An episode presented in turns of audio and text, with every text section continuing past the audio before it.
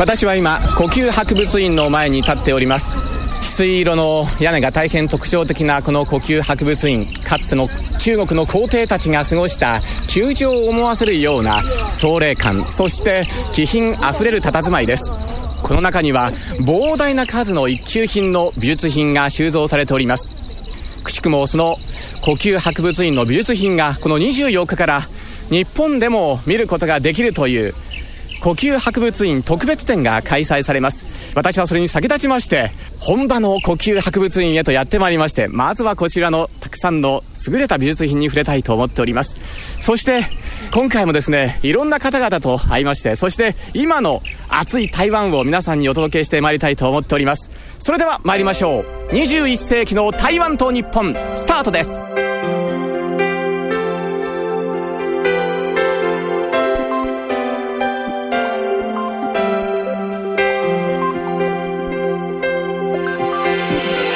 アジアフレンドシップシリーズ。21世紀の台湾と日本。台湾の元気を訪ねて。二十一世纪的台湾贺日本，台湾的。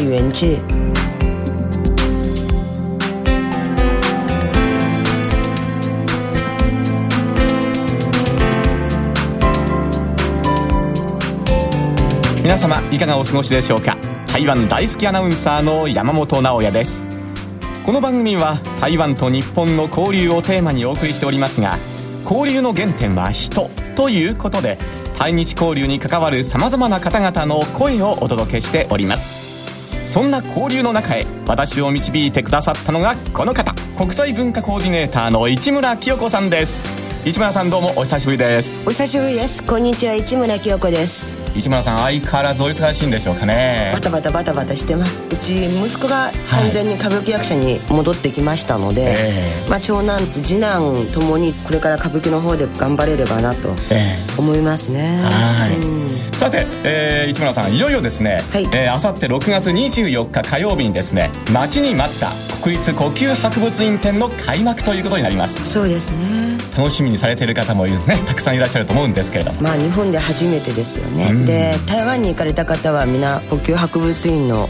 あのいろんな宝物を見るのがお好きみたいなので、え日本で見られるから今以上にたくさんの方が訪れられてそれがまた引き金になって台湾にたくさんの人が訪れるといいですね、そうですね。そういった流れがねまたできてくると嬉しいですね、はい。この国立呼吸博物院展ですが6月の24日から9月15日まで東京国立博物館で行われます。また10月7日から11月30日には九州国立博物館で開催が予定されております。どうぞ皆様足をね運んでいただきたいそなというふうに思っております。だきたいと思います。はい。さあそういったですね国立呼吸博物院展の見どころなどもですねえこの番組の中ではお伝えしてまいりたいと思っております。この番組ならではの角度ということでお伝えしたいと思っておりますんでね。どういう角はい。最後までどうぞよろしくお願いいたします。よろしくお願いします。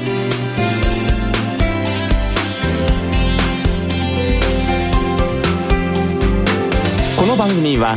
台北中日経済文化代表所公益財団法人交流協会。台湾観光局財団法人台湾観光協会の講演。RTI 中央広範電台の協力でお送りいたします。改めまして皆様こんにちは。日本における台湾の顔と言いますと、日本での大使館機能を果たす台北中日経済文化代表所の代表です。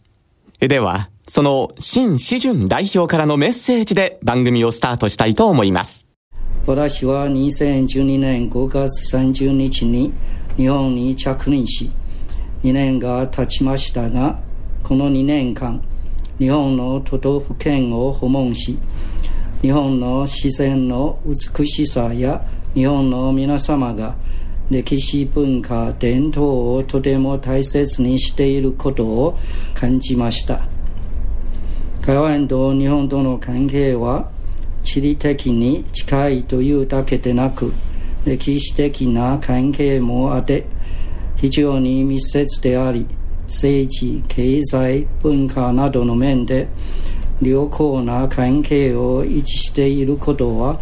喜ばしい限りです。昨年4月に宝塚歌劇団が台湾で初公演を行い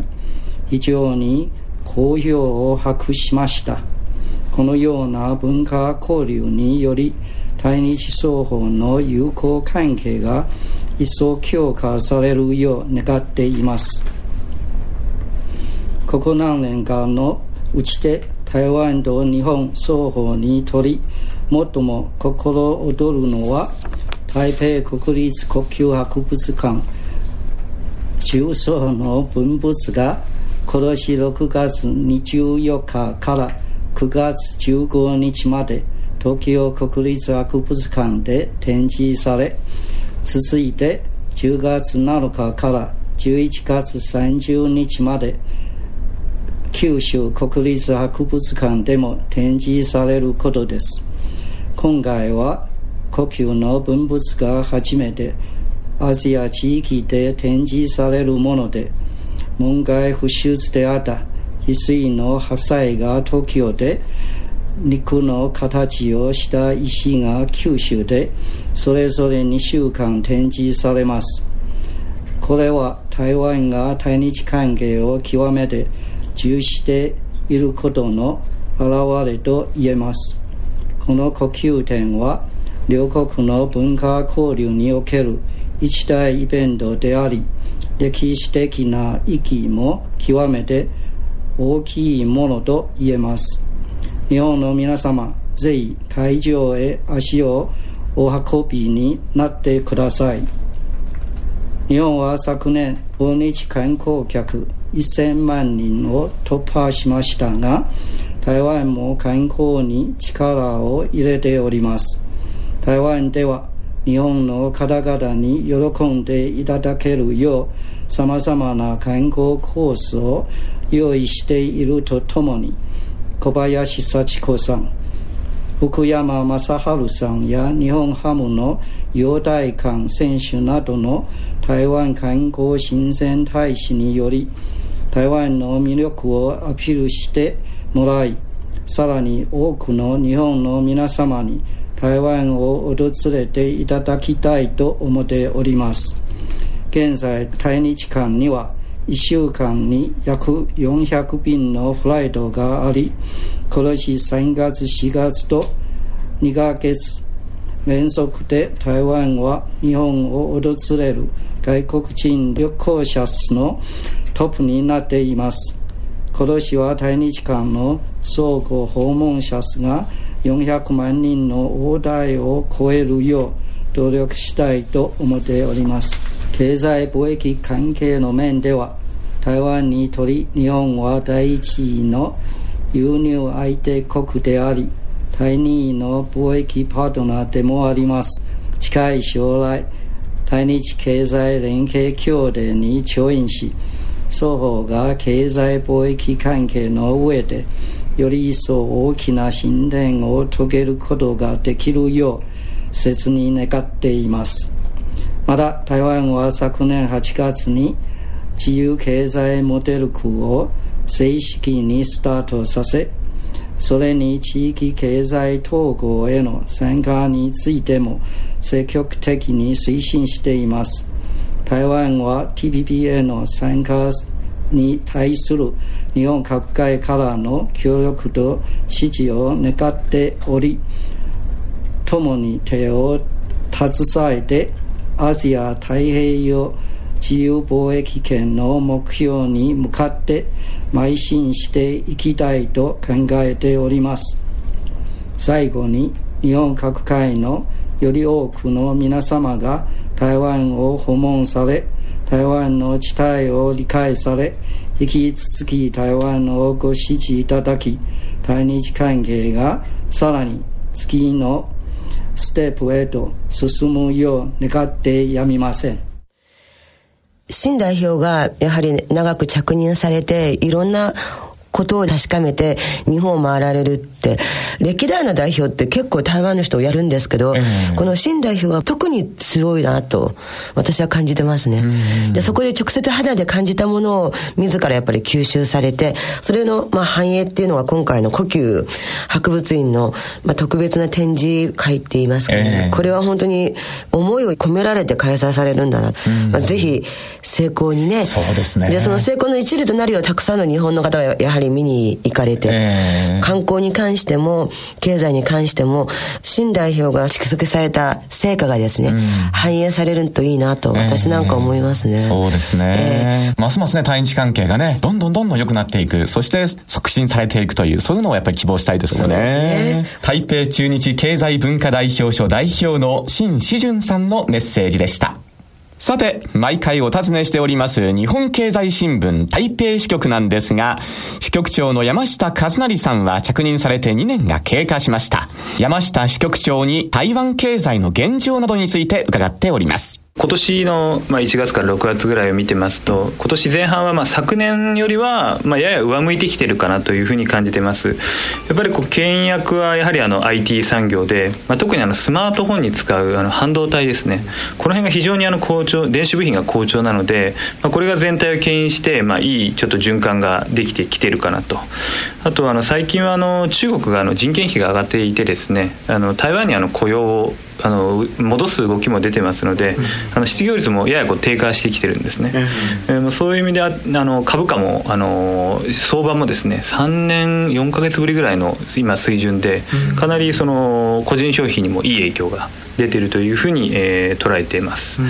ただ一方でじゃあ今後先行きはまあバラ色かというとちょっとそこまではあのそうとも言えない部分がありまして、まあ、例えば IT でも半導体は好調ですけれども、まあ、これまでこう IT を台湾を引っ張ってきたパソコン産業ですとか、まあ、もしくはあの液晶パネルですねテレビ用のこういったところがちょっとやはりこう下り坂で、えー、需要も落ちてますのでややこう景気の足を引っ張っていると。今特にあの中国の IT 産業がですね非常にこう台頭してきてましてこう台湾の IT 産業とその競合する場面がものすごく増えてるんですね。そうすると今後その台湾のこう引っ張ってきた IT 産業ですね。これがこうやはりこう力を失ってしまいますとやはりこう違う産業を育てていかなければいけないんでしょうけれどもまあ、そういった中で IT でこれまで培ってきた技術を、まあ、他の産業にこう移転するですとかそういうような形でですねやはり一刻も早くその中国なんかにこう真似できないような産業を育てるっていうことが台湾に非常に必要なことなんじゃないかなというふうに捉えています、はい、そのこれまで補完関係って台湾と中国はウィンウィンの関係って言われてたんですけれどもどうやらなんか競合関係になってきているということが最近非常にまああのこれはもう台湾の当局もあの自分で言ってるようなことなんですけれどもそういったことをあのそういった意見がものすごく増えてるんですね。ですからこう前級政権もこのあの6年間でやはりこう中国と関係をあの改善すれば経済成長できると彼は言い続けてどんどんその経済交流を軸に、えー、推進してきたわけですけれどもやはりその効果がもうあのここまあ二十数年ですね続続いてきたその中国のあメリットっていうのが台湾にとって非常に薄れてきていると、まあ、むしろこう競合関係になってきているっていう面に今非常に注目していましてそういった意味では中国一辺倒の中国に頼るだけの経済成長っていうのはこれからやっぱり台湾は難しくなってくるのかなと、えー、そうなってきますとこの日本からのアプローチというのもこれからちょっと大きくなってくるんじゃないかと思うんですが。そうですね。やはりこう日本企業が台湾企業と組んで、えー、中国なりですね、えー、東南アジアに進出するというのは非常にこのメリットはやはり十分あると思います。理由としてはその台湾企業と組んで例えば中国に進出するような場合はですねえー、計画ですとかそういったものをまあ非常に知り尽くしている、えー、台湾の人、まあ、もしくはあの華僑人脈があったりですとかそういうその台湾企業のメリットは十分活かせるというふうに、えー、考えています。まあ、特にあのまあこれはよく言われますけれどもあの2011年以降はやはりこう日本の方が台湾を非常にこう見直しているというか台湾が、えー、日本にとって、まあ、どれほど重要な存在かっていうのにこう改めて気づかされた、あのー、きっかけとなった事件だったと思うんですけれどもそういった意味では私非常に嬉しいのはこう若者特に若者がですねやはりこう台湾に関心を持ってくれてるとあのいうのが非常にあの今後の日台関係もこれによってさらにこう、まあ、これまで、えー、あの戦前のですね高齢日本語を話せる、まあ、高齢者の方ですとか、えー、そういったあの方々にその日体関係かなり依存していた部分もありますけれども今後はやはりこの日本と台湾の若者がですね新たなこうな関係を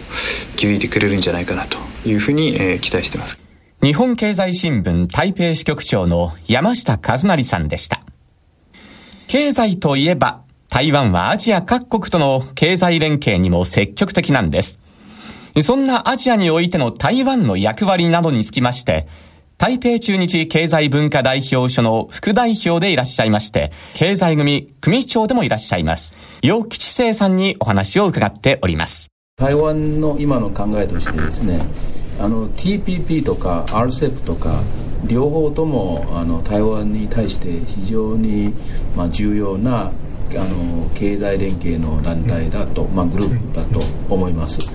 まあ、もちろんそれぞれあの構成のメンバーがあの少し違ってますけどもしかしこれはね大体あの台湾の、えー、主な貿易パートナーが含まれているといえばまず今あの、まあ、第1位が多分中国大陸だと思います。その次は日本。3番がアメリカ。シンガポール韓国あるいは東南アジアの諸国ですね、えー、それで台湾の、まあ、経済発展がねあの輸出貿易に対して依存度が非常に高いんですので6割を超えてます、えー、それで、まあ、輸出を、まあ、いかにそういう良い環境を作るのはねあの我が国の,、まああのまあ、通称性格に関してですね追求してますが、えー、それでこれからも、まあ、できれば早めにあの TPP とか RCEP 両方とも、えー、参加できるように今努力はしてます、まあ、私たちは、まあ、もちろんこの2つのグループですね TPP と RCEP の、まあ、交渉が早めに完成できれば台湾も、えー、早めに、まあ、あの参加が可能だと思います、ね、私たちがね今やれることといえばまずですねあの日国間のそういう交渉をね進めていきたいんですね。例えば TPP の12カ国ですけども、えーまあ、参加する時ですねやっぱりあのあの二国間のそういう交渉が必要ですね。今日米と交渉みたいなものでそれで台湾はすでに今あのシンガポールとニュージーランドの間には EPA がもうあの調印しました。もう実行しました、えー、あとまだ10カ国ですけどもこの10カ国を、えー、できれば早めにあの2国間の、えー、会合を開いて決着をしてそうそういう、まあ、仕事を完成すれば将来あの TPP に参加したい。する時には、えー、そういう手続きですか。時間の節約が可能ですね、それで、まあ、日本との間ですけども本当にできれば早めにあの日本との間にも、まあ、台湾と日本の EPA を、えー、話し合いをしてやっていきたいですね。実は台湾と日本の企業はそれぞれ優位性が持てると思います。それであのこういう優位性をねいかにあのまあ提供し合って補完的に提供し合ってウィンウィン的なビジネスモデルを作るのが、まあ、大切と思います、まあ、あのそれぞれの優位性といえば例えばあの日本の場合ですねあの技術力が非常に高いと、まあ、ブランド力もあるし、え、いろんな研究開発も非常に高いレベルを持てると、えー、でも台湾の優位性といえばあの大量生産の技術を持っているとかまあ、コストダウンとかあるいはマーケティングの努力特に中国大陸に対して、まあ、私たちは同じ、まあ、あの言語を使ってるんですから日本企業の中国大陸の進出は台湾の企業が、えー、一緒に、ね、やればねもっとやりやすくなるではないかと思います、まあ、ぜひですねあの両サイトの企業とも、えー、それぞれの、まあ、自分の優位性をね理解して、えー、それで補完的に提供し合ってえー、そういう、まあ、成功的なあの競争力のあるビジネスモデルを、まあ、あの作り出したいんですね。今、あの、副代表のお話を伺ってて、私すごく身近に感じるんですけども、台湾の製品が日本にどんどん入ってきて、日本と台湾のその経済的な交流の活性化が、ここ数年で一段と見えてきたなって。えー、何を隠そう、私の息子が使ってるのが台湾のパソコンなんですよ。えー、これね、ものすごく綺麗で、すごく使いやすくて、日本人が気軽に使える製品にどんどんシフトしてきてる。うん、そういう意味では台湾と日本の経済のタグっていうのがアジアの中でもっと強いシェアをね、これから獲得していくんじゃないかなというふうな気はしますよね。えー、そうですね、えー、台湾の電化製品ってね、結構お茶目な部分があるんでね、これね、使ってる人にはね、たまらない良さがあるんですよ。うん、台湾の使ってるんだよっていうのが、なんとなくこのね、機械も主張してるっていう、うそういうのを楽しみながらね、日常の中に、どんどん入ってきて、いい意味で日本の方も刺激を受けて、台湾も刺激を受けて、相互作用で、築いていける経済関係が、さらに深まっていくのがいいなというふうに思いますけどね。まあそういう面はますます大きくなっていくんじゃないかというふうにね、ね思うんですけれども、さらにですね、えー、あの、最近、いろんなね、台湾のお店をね、見かけることも多くなってきてるんですよね。えー、まあそのあたりにつきましてですね、予算はこのようにおっしゃっております。飲食関連でもね、最近も流行ってですね、その代表的な企業が投資してるんですね、えー、例えばサニーヒルズの、まあ、パイナムケークとかあのマンゴーチャチャとか台湾の飲食のものを日本の皆さんにも紹介して最近表参道ですがこの企業が実は集中してですね、えー、かえってね一回り、まあ、あの歩いていけばねこういう台湾のタピオカミルクティーとかパインケークとかあとマンゴーチャチャを召し上がることが可能になってますけどね皆さんも台湾の食べ物に好きになってですね、えー、こういう食の文化ももっと交流できるように期待してます。私は今、明治神宮前の駅から歩いて7、8分ぐらいでしょうかね、マンゴーチャチャというお店にお邪魔しております。こちらはですね、洋副代表からお勧めされました、えー、日本で楽しめる、えー、最も台湾らしいフルーツのお店ということで伺っております。まあ、私一人こういうフルーツのお店にいてもね、なんとなく馴染みませんので、ここは一つ、えー、人とタエさんにもいらしていただきました。今日はよろしくお願いします。よろしくお願いします。もう私、マンゴーが大好きで、台湾に行くと必ずずマンゴーを食べてでマンゴーかき氷屋さんにも行くんですけどそれが日本でも食べられているということで今日本当に楽しみに来ました、とっても可愛くてですねこれ、女の子にはたまらないスイーツでしょうね、そうですよね。ちょっと目の前に今これ、元彼ですかね、ええ、めちゃくちゃ大きいですよね。これね本当に大きな器にですね、はい、かき氷が、えー、山のように盛ってあるという、うん、まるでモンブランのような そんな感じで。そして周りはですねマンゴーのオレンジが飾っていて、で練乳がかかってるんですかね、えー、そしてハートのマシュマロもついているという、ちょっと早速じゃあもう一口食べていいですかね。はいどうぞ、はい、失礼します。わすごい。なんか中からええー黒っぽい感じのこれは黒砂糖が黒蜜がかかってるんですかね。そうですね。食べてみますね。はい。なんかシャリッとしたもうねスプーンを刺すだけで涼しげな音がします。シャリっていうよりも、うん、ちょっと食べてみてくださいよ。はい。じゃあおなんかすごいふんわりとした。ええー、なんかエアーな感じですね、うんうん、いただきます。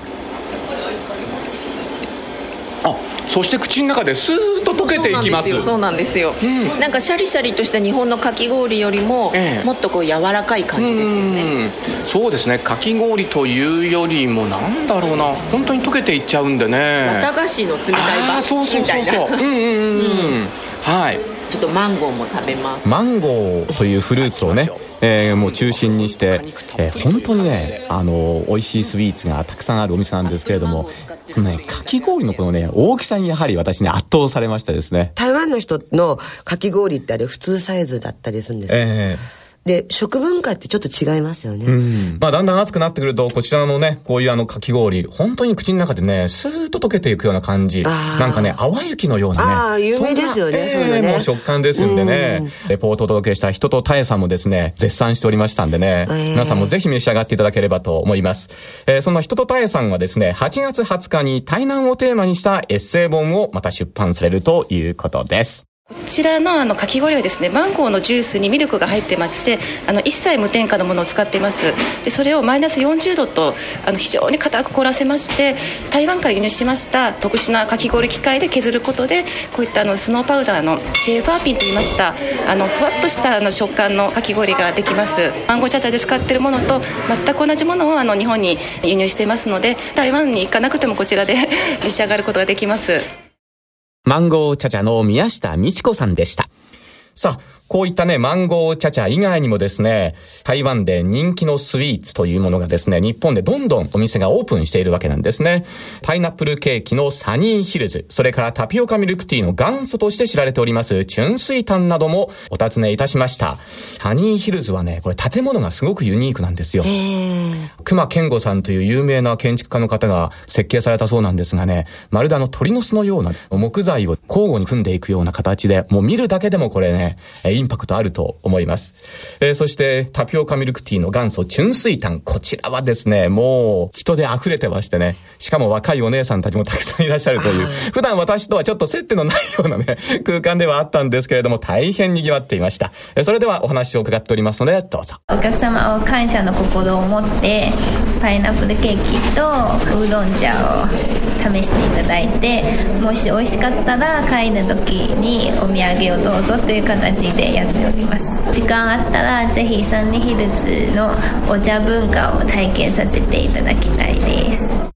純粋炭は今あの表参道店で3号店なんですけれども、まあ、これからも皆さんにあの新しいタイプのお茶を楽しんでいただけるようにあのいろんな商品を提供していきたいと思います。サニーヒルズの藤岡圭さんそして純粋炭の木川瑞希さんでした市村さんもですね、その台湾スイーツだけではなくって、いろいろなものにですね、台湾で触れてらっしゃったと思うんですけれども、どうでしょうか？私、台湾の人がもし聞いてたら、はい、台湾文具。文具？うん。台湾の文具ってすごくいいんですよ。えー、昔からね、私思ってたんですけど、日本にないデザインですごく可愛かったりね、うん、へっていう、改めて文房具ってこういう使い方していいんだっていう、そういうのをね、結構デザインで持ってる。えー、ああいうのが入ってくると、すごく刺激になるんじゃないかなっていう。あの、台湾行った時に製品書店ですか、えー、あちらでも文具扱ってらっしゃるんですけれども、なんかスタイリッシュで結構おしゃれな文具ありましたね。ああいうの以外にね、あるんですよ。例えばその、はい、お寺のお坊さんが使ってる紙コップがすごい可愛い絵だったりね。うん、要するに、その日本の可愛いを台湾の可愛いっていうのと連動してるんですよ。えーはいはい、だからそういう可愛い文具とスタイリッシュ文具の融合みたいなのが来るといいなとああとはアクセサリーね、紐結びの。えーああいうのちゃんと来るといいですよね。なんで来ないんだっていつも思ってる。じゃあそろそろという感じかもしれないですね。私結構当たるんですよ。足裏絶対来るだろうって来たしね。ええー、パイナップルケーキはマンゴーケーキ来るだろうって来たしね。かき氷来るだろうって来るしね。はい。さあ次に来るのは台湾の文具だという市村さんのお話でした。競馬予想みたいですね。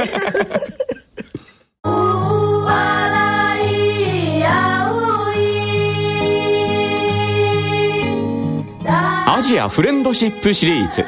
21世紀の台湾と日本。台湾の元気を訪ねて。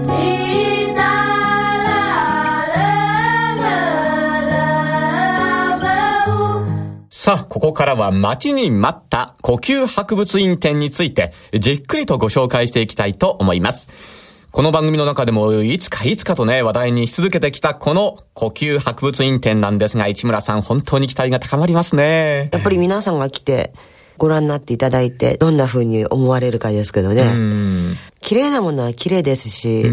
手法っていうかね、珠玉のものは珠玉ですよね。はい。うん。まあ普段目にすることもできないような本当に司法ですもんね。そうですね。台湾に行って呼吸博物院で一日潰せるっていうぐらいに、えー、なんか考えてる人って少ないよね。見るとこ多いし、食べるとこ多いから。日本で会期中毎日行くって人はいるかもしれませんよね。ああ、そうですね。毎日通って、全てを吸収する。そういういい機会ですよね。うん。うん、まあ、一回ではちょっとなんかもったいない。そんな感じもね、ねしますけれどもね。さあ、そんなこの呼吸博物院展の見どころなどにつきましてですね、二つの呼吸博物院などの著書もあります。あえら記者の野島剛さんにお話を伺っています。もう今から20年以上前から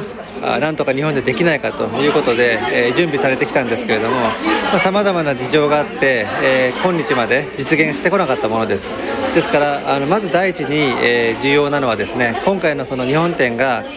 まあ、長年の関係者の努力によってようやく実現した歴史的な展覧会であるということ。アジアでも初めてでありまあ、本当にその日本の人にとって身近な博物館台湾観光に行けば、まあ、必ず立ち寄る故宮ではあるんですけれどもそれでもあの故宮のものを文物を、まあ、まだ十分に見たことがないという日本人の方たくさんいると思いますけれども、まあ、今回を機会に一つのいい機会として、えー、台北故宮のあのいろいろに魅力ある文物に触れるいいチャンスになるのではないかなとそんなふうに思ってます。さあそんな中いよいよ開催ということなんですがどういった展示品を私たちは見ることができるんでしょうか？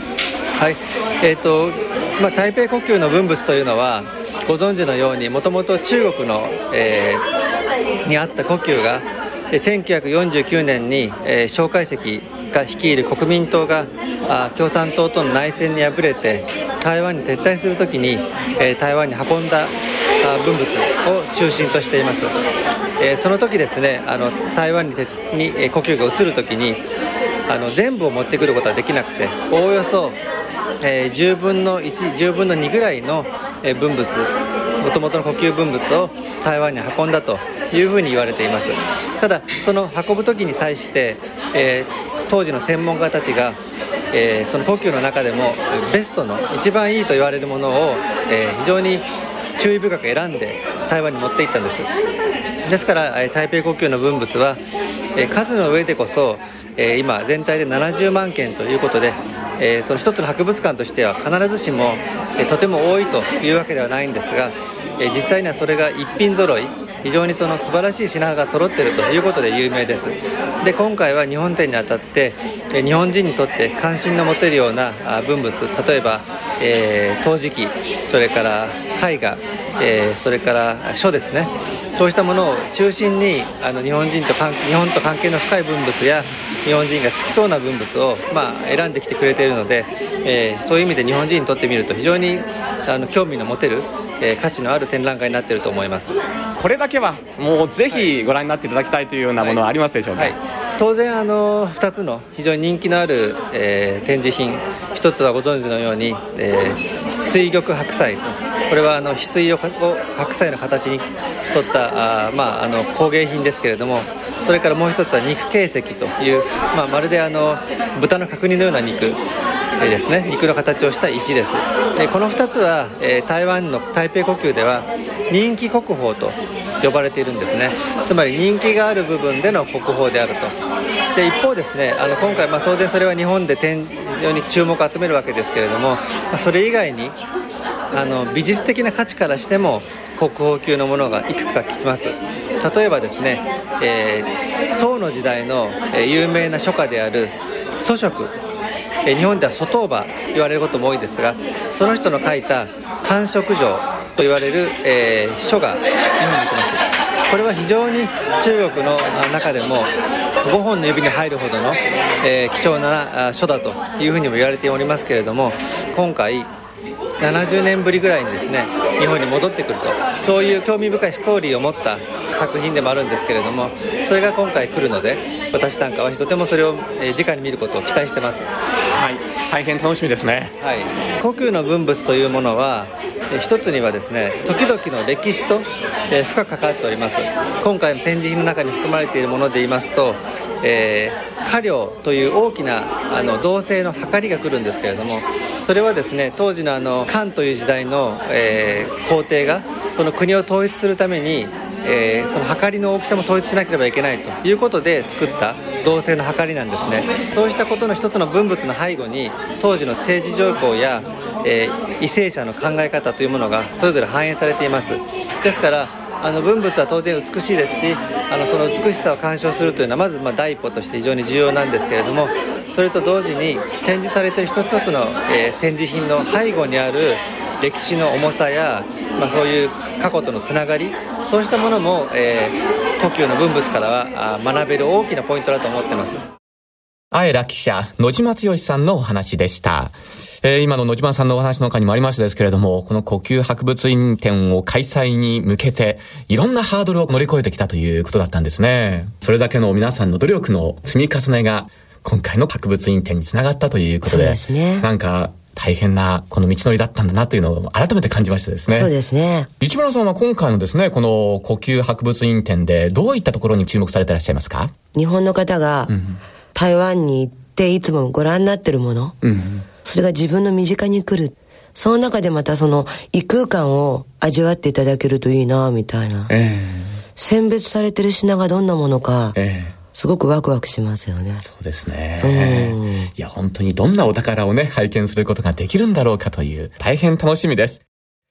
この国立呼吸博物院展のサポーターを務めているのが、歌手の人とようさんです。父が台湾人ということもあって、もっと台湾に行く人が増えたらいいなと思ったり台湾に貢献できるならとっても嬉しいですね、うん、義援金もすごくたくさん寄付してくださったのでお返しにできることがあれば何でもやりたいと思ってます。さあ待ちに待ったこの展覧会なんですけれどもこれだけはぜひご覧いただきたいというようなものはありますでしょうか、うん、私はですねシタン多方角方向たくさんのねちっちゃい壺やら器やらが木箱の中に収まった皇帝のおもちゃ箱ってよく呼ばれてるんですけどもこれはすごく可愛いので見てほしいなと思います。その他に何かありますでしょうかね？書が好きな方なんかは多分楽しいんじゃないかなと思います。うちにもあの山水画というか寒山さん十徳さんの掛け軸があって今姉の家にあるんですけども山水画って大人になるとなかなか奥深くていいなと思えるもので、うん、墨の色合いほんのちょっと紫がかってたりとかそのかすれ具合とかですごく陰影があって奥行きも感じてそれはまあ最近ねいろんな情報が錯綜してる中でカラーで結構頭の中受け取ってると思うんですよね、えー、それを白黒のものを見て想像するってすごく想像力を膨らますのにいいんじゃないかなと思うのでそんなのを見ていただけるといいなと思います。実際に楽曲を作られる時にも、なんかインスピレーションを感じられたりとかするんですか？うんやっぱりあの余白の多い文章だとか余白の多い絵っていうのはすごくいろんな言葉が浮かんでくるのですごくこういう美術館に足を運ぶっていうのは私にとって創作の源ですね。はい私も今回久しぶりに台北の呼吸博物院に行ってきたんですけれども、リニューアルされてからは初めてということだったんでね、建物が随分変わっているのに驚きましたですね。そしてね、中の様子も本当に変わっていまして、見ている方にどうやったらわかりやすく見てもらえるのかなっていうあたり、かなり工夫もね、凝らしているところが印象的でした。呼吸博物院が改築されてから初めて私この呼吸博物院へとやってきました、えー、やはりねお決まりの白菜そして日経石に関してはですねちゃんと見てきましたね。いややっぱり久々に見ましたですけれども素晴らしいですね。そしてね今私が来てる時間帯は夕方なんですけれどもあの夕方になりますとね思ったほど人のその数も少なくなっているような感じがします。狙いもやっぱり夕方かなというところでしょうかね。6時まで入ることができますんでねぜひこの時間帯を狙ってきてもいいんじゃないかなと思います。そしてね改築されてから作品の見せ方っていうんですかねかなり工夫を凝らしていましてね。絵巻物のようなものがねあるんですけれどもそういうものってなかなかその端から端まで見ていくのって大変なんですけれどもそれをですね横に長いそのスクリーンに大写しにされてるんですね。それが引きの絵からだんだんねクローズアップしていきましてねその細部もねじっくりと見ることができるんです。しかもですよそこに写っているその人本来は動かないものなんですけれどもその人物がですねこのスクリーン上ではねえー、右へ左へとね動くんですね。しかもそれがなんかその物語を綴ってるようなそんな感じでね動いていくんでね。これはねさあ続きましては、呼吸博物院展の開催の意義などにつきまして台湾を代表する美術評論家で国立台湾師範大学名誉教授の王秀夫さん。そして台湾美術院院長の版画家梁周平さんにお話を伺っています。今回日本で呼吸博物館のコレクションの展覧会は日本の歴史家と呼吸博物館の美術家と一緒に相談して選んだもので国館としては歴史的な展覧会と思っています。それでこういう包括的なコレクションですね。例えば陶器と時期とこういう書家と全部合わせて中国のね過去の製品の歴史を目の前に見ることができると思います。日本の慣習に対して感動を与えることでしょう日本の方が中国の古いそういう芸術文化を愛好してるしそれで台北の故宮美術館をよく見に来られるしだからこの展覧会について本当はもっと交流してもらいたいわけ。その僕なんか芸術家と立場として。それでできればただその古いあの芸術文化交流じゃなくて現代の美術文化ももっと交流してもらいたいというのは僕の現役の作家です。だからできればもっと日本とあるいは韓国とあのシンガポールマレーシアアジアの国と交流したい。ただ中国大陸以外にはやはりアジアの国をもっと交流したい。なぜかということはあの今その現代芸術ということはもう大体アジアに向いてきてるわけですよ。でも僕なんかが感じるとアジアの国はもっと交流べきだと。世界もなんか経済もみんなアジアに注目してるんだから芸術文化はもっとやれるんじゃないかと僕から思うと。だからそのもっと日本のあの現代美術も本当はもっと台湾に持ってこられるべきだと。でも日本はなかなか現代美術あんまり来ないし。でむしろ僕らが台湾美術ができればその東京にあのやってほしいと。あるいは南でも。そういう考えを持ってる若い人は今なんかその日本と香港と台湾シンガポール国際そのがあのフェアねアートフェア、まあ、画廊が主に取材で、まあ、各国の画廊が全部参加してでその中にも若手の電柱がしょっちゅう出してるんですよ。だから東京のアートフェアとかシンガポールアートフェア香港アートフェアその画廊が若手の作家を出してその読んで一緒にあの交流してるだと思いマーケット作ってる、うん、で僕なんか年取った連中はそういう機会ないから 台湾美術院が作って本来台湾美術院も作った目的も、まあ、いわゆる北京とか広州交流はした。で8月があの渋谷の初等美術館その展覧会まあ、できればそのその見てほしい。そのそうすれば直接サッカーも柔軟に行くし交流直接もできると思います。7月8日から23日9月23日まあ、ちょうどその故郷美術館の国王が東京博物館の展覧期間に僕なんかがちょうど向かって一緒に古いあの中国文化芸術と同時に台湾の現代美術も同時にやってほしいということ。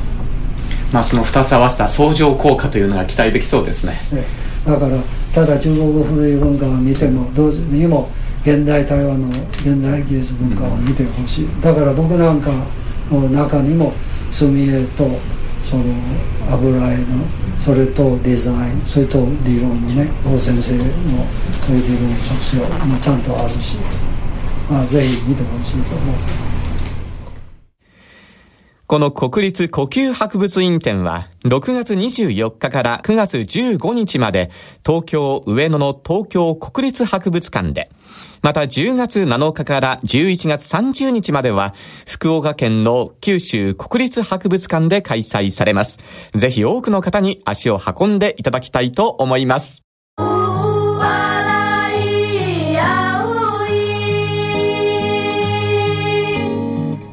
アジアフレンドシップシリーズ。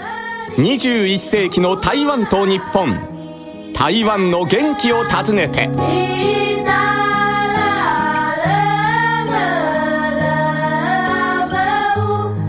この番組は台北中日経済文化代表所公益財団法人交流協会台湾観光局財団法人台湾観光協会の講演。RTI 中央広範電台の協力でお送りしています。